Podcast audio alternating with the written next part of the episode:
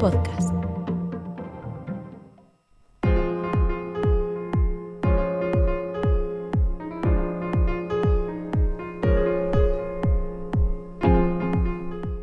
Bienvenidos al tiempo del básquet en la región, en el podcast Grada 988. Ya saben que terminó la liga para el Club Purense Baloncesto, no así la temporada en la liga Leporo. Estamos grabando este podcast el viernes, son las 5 y 20 de la tarde. Dentro de un ratito arrancan los primeros partidos de tres de las series de los cuartos de final. Ayer arrancaron los playoffs y con victoria del Valladolid ante el Lleida. Hoy quedan los partidos de Básquet Coruña, de contra Alicante, del Guipúzcoa contra el Palencia y sobre todo el eliminatorio estrella, el Estudiantes contra el Burgos.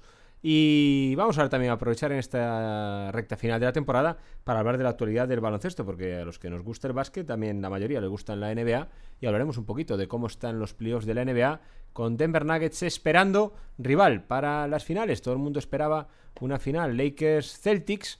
Los Lakers están en casa y los Celtics están, o siguen, mejor dicho, contra las cuerdas. Arrancamos.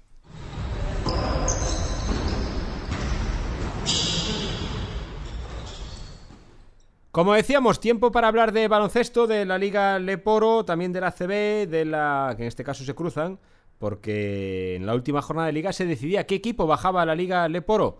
Eh, finalmente será el Betis, será el Betis otra vez. Eh, no acaba de consolidarse un proyecto un poco Frankenstein, el de la ciudad de Sevilla, en la que los, pro- los problemas con el histórico San Fernando acabaron derivando en que cogiese el club el Betis y claro, mm, aunque no vivamos allí, sabemos más o menos de la rivalidad que hay entre Betis y Sevilla, eso ya de por sí limita mucho las cosas y veremos lo que pasa con el proyecto sevillano en la Liga Leporo. Jesús Garrido, bienvenido, un capítulo más. ¿Qué tal? 988. Muy buenas. Estamos en esta recta final de temporada en la que vemos los toros desde la barrera, Es hablando de Sevilla, que es una ciudad tremendamente aficionada a los toros. Y, y claro, pero se van produciendo noticias todos los días. El miércoles en la jornada CB caía el equipo del Aleporo que tocaba, eran Granado Betis, finalmente es de Granada. Estamos en medio de los playoffs de, de ascenso a la Liga CB, vamos a ver quién es el que acaba ascendiendo.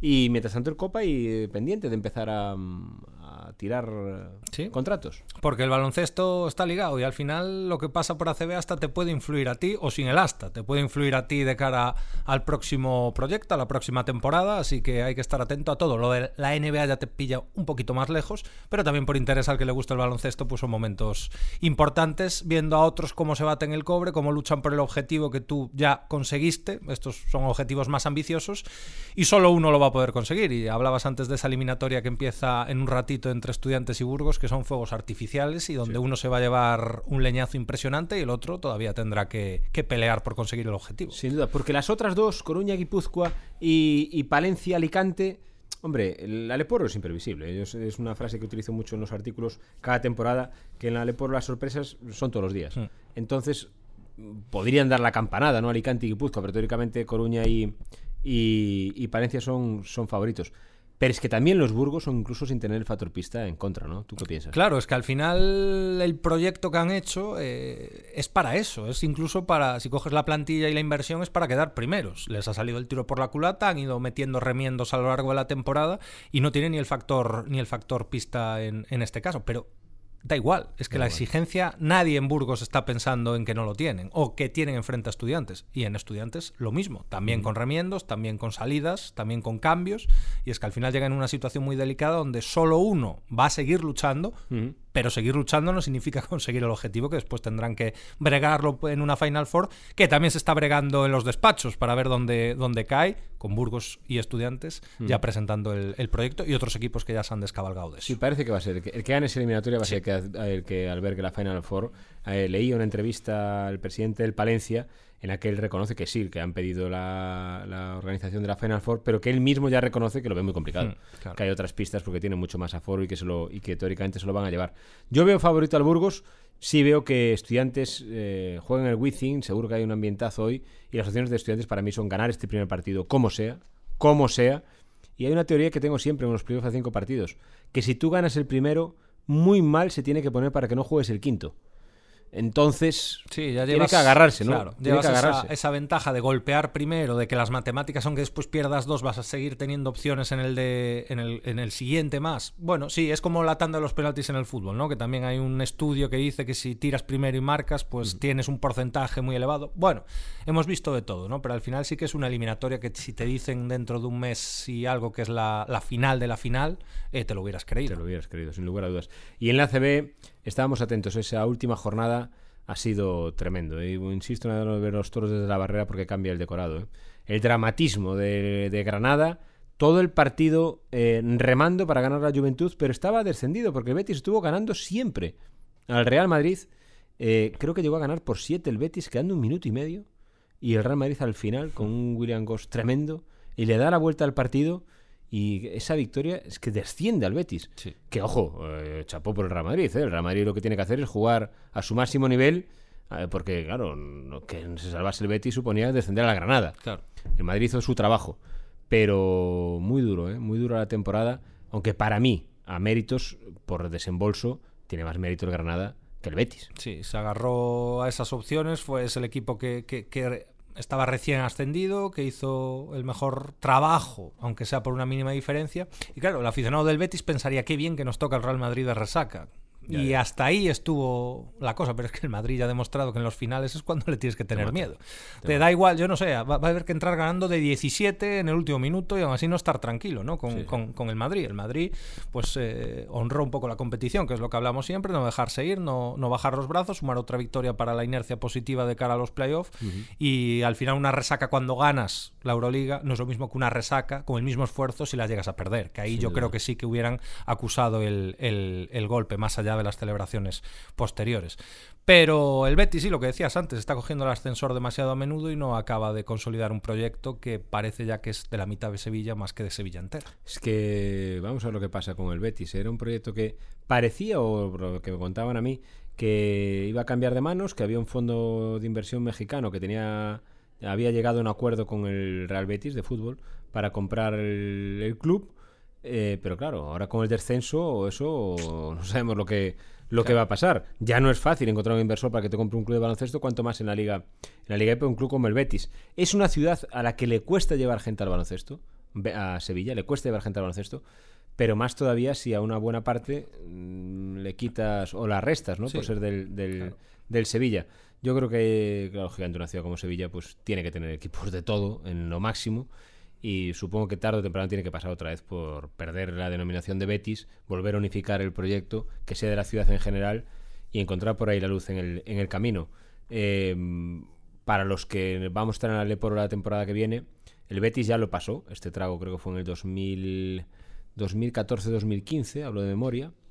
2014-2015 creo que fue. No, 2016-2017. Fue, bueno, fue el año de la Final Four de Bilbao, yo he perdido la cuenta, claro. Sí, tiene que ser del 16 para arriba porque yo me acuerdo del Betis Fue- y fue cuando entré. O sea fue, la, fue la Final Four de Bilbao. Y hizo un como hizo como en Andorra, es decir, fichó Claro, lo mejor de la liga, All-Star. fichó lo mejor de la liga, aunque luego no le sirviesen para la CB y arrasó y dominó la liga de principio a fin.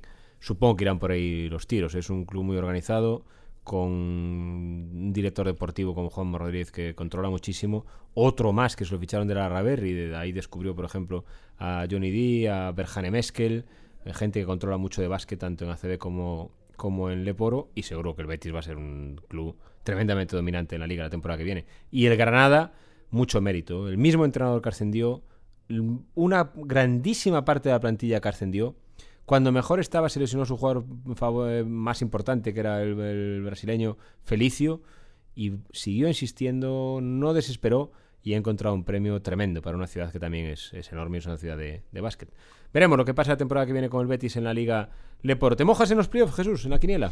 Yo creo que vamos a ver Valladolid, Guipúzcoa, Ga- Valladolid que a la hora que estamos grabando ya dio el primer golpe, aunque Sí. le costó eh, hasta, hasta después del descanso, que fue cuando reaccionó el equipo de Paco García. Sí. Yo digo Guipúzcoa, digo Burgos también y en la otra eliminatoria vamos con Básquet Coruña. Básquet Coruña y, y nos quedaba Ay, Palencia. perdón. Palencia sí, o- sí, estoy claro, Palencia, claro, Alicante. switché. No, no, méteme Básquet Coruña y méteme Palencia, por supuesto. Palencia, Alicante, Estaba yo con Guipúzcoa confundiendo con Palencia. Correcto. Bueno, y hablamos también de la, de la NBA. Tú y yo hablamos un día en la redacción si había una final Lakers Celtics de hacer un podcast Mm, en directo. Sí.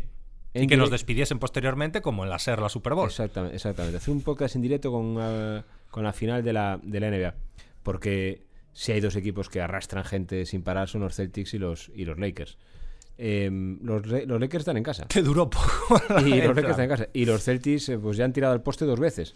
Han salvado dos match ball. Y sin embargo, como dice la canción, yo los veo. ¿eh? Ahí hicimos ahí una, una puestiña que había gratis y que qué poco se pagaba. Cuando iban 3-0 abajo, eh, se pagaba, para el que más o menos vea, 7 cuota que los Celtics pasaban. Es decir, que ganaban 4 partidos seguidos con todo lo difícil que es eso. Que no lo ha hecho nadie en la historia. Nadie, claro, exactamente, que no lo ha hecho nadie en la historia. Ya van dos. Sí, ya, ya van dos. Y como haya tercero, ya pasa totalmente a ser el favorito en el séptimo, yo creo que, que 99 a 1. Pues veremos, a ver. El lunes en el podcast lo veremos, porque el, el sexto partido es el sábado. Mm.